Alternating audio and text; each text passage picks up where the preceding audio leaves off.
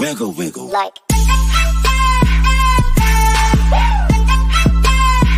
Wiggle, wiggle. Saludos amigos, bienvenidos a una nueva edición de Tras Bastidores. Mi nombre es Carlos Toro, como siempre yo los invito a que se suscriban a mi canal de YouTube, le den like, campanita para notificaciones para que se enteren de todo el contenido, pero más allá de eso, aquí abajito dejo varias de mis redes sociales, Facebook, TikTok, Instagram, en todas me consigues igual, en todas hay contenido de lucha libre, al igual en la descripción del video usted va a tener un enlace eh, para mi Patreon, donde en mi Patreon hay bastante contenido nuevo. Eh, estuvimos estrenando ayer lo que fue el nuevo episodio de La Data, donde estuvimos hablando de varias noticias, desde lo de Triple H saliendo de la junta directiva, el posible regreso de Bray Wyatt y otras cosas más. Además de que hoy eh, ya está disponible también un fantasy booking que estuvimos haciendo de cómo traeríamos a Bray Wyatt de regreso, que pudiera funcionar, que no pudiera funcionar, ese contenido disponible en Patreon. Además, este lunes sale lo que es el top 10, las mejores luchas o las mejores cositas que estuvieron pasando durante esta semana completa en diversas compañías, Impact, New Japan y todas las demás. Así que usted pendiente a mi contenido y el enlace de Patreon está ahí abajo. Te toma el tier que usted más le convenga, pero ahí hay contenido para todos ustedes. Con eso dicho, hoy eh, IWA estuvo teniendo cartelera, eh, lo que fue la cartelera eh, Daño Colateral, que esto fue en la Aboli en Levittown. Vamos a hablar de resultados, vamos a hablar de hacia dónde vamos y lo que estuvieron anunciando en dicho evento, pero no sin antes eh, darle crédito a la gente de Wrestling Empire que estuvieron poniendo unos resultados, y no unos resultados, más bien unas imágenes de lo que estuvo pasando en el estado de la Florida, en lo que fue el evento de la UCP, eh, donde un luchador de IWA, nada más y nada menos que el macho alfa Maniferno, se convierte en campeón mundial de dicha compañía. Ellos iban a estar sacando su primer campeón y el primer campeón de dicha compañía es Maniferno, así que felicidades a Maniferno eh, por su triunfo allá en el extranjero. Eh, y allí tiene pues su campeonato de UCP y nada más y nada menos estuvo eh, saliendo también Marty Skrull haciendo un acercamiento por el interés de ese campeonato. Otros talentos puertorriqueños y hasta IW estuvieron participando en el evento. Ahí estuvo el hijo del Enigma y otros luchadores más puertorriqueños dejándose sentir, al igual que fue la inducción al Salón de los Inmortales o el Salón, el Hall of Fame, eh, lo de las leyendas eh, de Huracán Castillo. Y ellos tienen dos, así que hay que estar pendiente a quién va a ser el próximo en su próximo evento.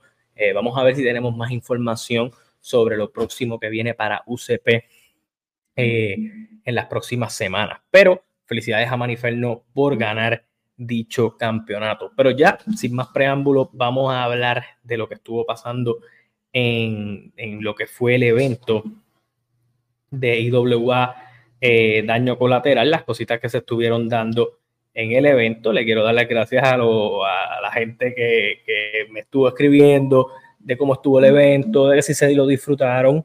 Eh, mucha gente me estuvo diciendo que sí, que estuvo bastante bueno. Eh, así que qué bueno que hayan podido disfrutárselo, pero vamos al grano con esto. Ok, lo primero que hay que hablar es que lo que se ha vuelto ya una costumbre para la gente que va a las carteleras de IWA, el Drunken Express, en este caso los dos, tanto Excellent Mantel como Pupe Jackson tuvieron double duty.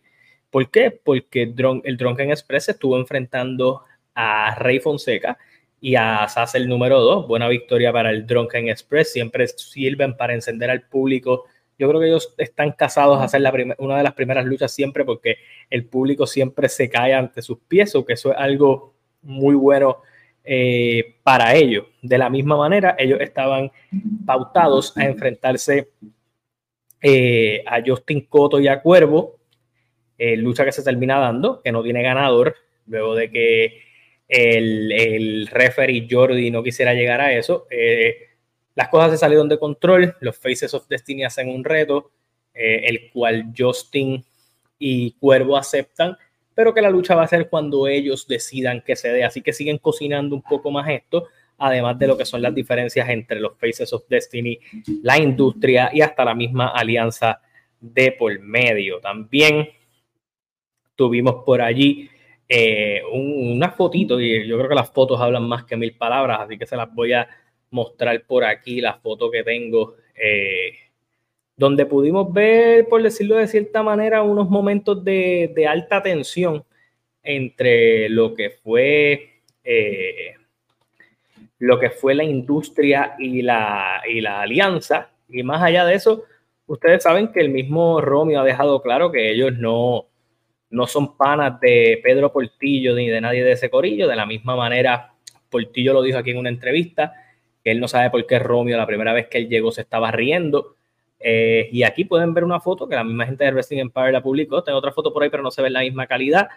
Eh, de cómo la alianza y la industria estaban teniendo ahí un pequeño cara a cara. Eh, básicamente todo nos lo les dice que no se metan, que ellos sigan por su camino, que ellos sigan por el de ellos, que no hay problema con eso, pero que, que o se unen a ellos o que, se, o que no se metan en sus asuntos. Así que obviamente después entran los Faces of Destiny, hay choque con el Doom Patrol allí, mientras la industria se burla de los problemas que tienen ellos como equipo. De la misma manera, Cuervo acepta el reto de Sabio. Esto parece que se va a terminar dando en conflicto letal, que es el próximo evento que está anunciado. Esto va a ser el 19 de agosto, o sea, este próximo sábado, por eso zona caliente probablemente es mañana, eh, donde se van, donde ya por lo menos hay dos luchitas que parece que van para ese evento. Cuervo contra Sabio y Azazel contra Azazel 2 o el Azazel Rudo eh, máscara contra máscara. Esto va a ser en Juncos el 19 de agosto. Roxy derrotó a Natalia Pérez para retener su campeonato femenino de la IWA. También se sabe que por ahí va a estar viniendo eh, Ivy de la Rosa próximamente a saldar cuentas con Roxy.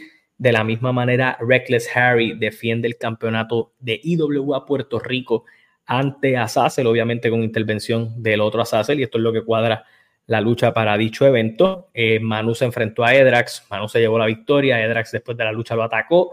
Eh, todo apuntaba que Edrax tenía que estar en Estados Unidos para UCP, pero estuvo presente en este evento. Así que eh, interesante por demás cómo están trabajando esto del campeonato intercontinental entre obviamente alumnos del Espíritu Pro Wrestling Dojo. Portillo se lleva la victoria sobre John Hawkins eh, parece que los conflictos ahora de lo que va a estar haciendo Portillo va a ser más con todo el corillo de sabios, o sea, Cuervo con Sabios, Faces of Destiny, John Hawkins, todo ese grupito parece que va a estar en guerra ahora con la industria. Y en el main event, Mike Mendoza y Nietzsche se llevan la victoria, pero siguen teniendo sus roces. Nietzsche obviamente eh, le deja claro que él es el número uno eh, y Mike Mendoza, pues obviamente no está muy contento con eso, así que me parece que vamos en ruta a Mike Mendoza contra Nietzsche próximamente. A mí no me sorprendería que la cartelera que ellos anuncien mañana en zona caliente, si es que la anuncian mañana, que tienen que hacerlo porque no tienen mucho tiempo entre una cosa y otra, no me sorprendería que termináramos viendo a Portillo y Hawkins en algún tipo de, situación. El Doom Patrol derrotó en una lucha sin los campeonatos a Faces of Destiny, so maybe hay una revancha allí. Eh, maybe Portillo y, y, qué sé yo, Portillo y Justin se enfrentan a qué sé yo, a Hawkins y, y Sabio o, a, Hawkins y Manny, algo similar con eso.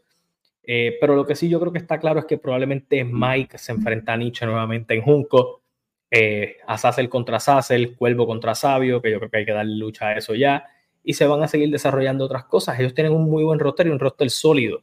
Vamos a ver qué termina pasando aquí. Pero nada, yo los invito a que se suscriban a mi canal de YouTube, le den like, campanita para notificaciones para que se enteren de todo el contenido. Gracias por el apoyo. La gente que está pendiente, vamos a estar haciendo un post, un post show de Collision que debe estar eh, arriba mañana y al igual de la misma manera, ustedes van a tener, eh, ya hay contenido en Patreon nuevo y de la misma manera lo que pasa en Zona Caliente y lo que anuncian para Conflicto Letal, lo vamos a estar discutiendo dentro del canal. Así que nada, hasta la próxima, se cuidan, nos vemos, gracias por el apoyo siempre.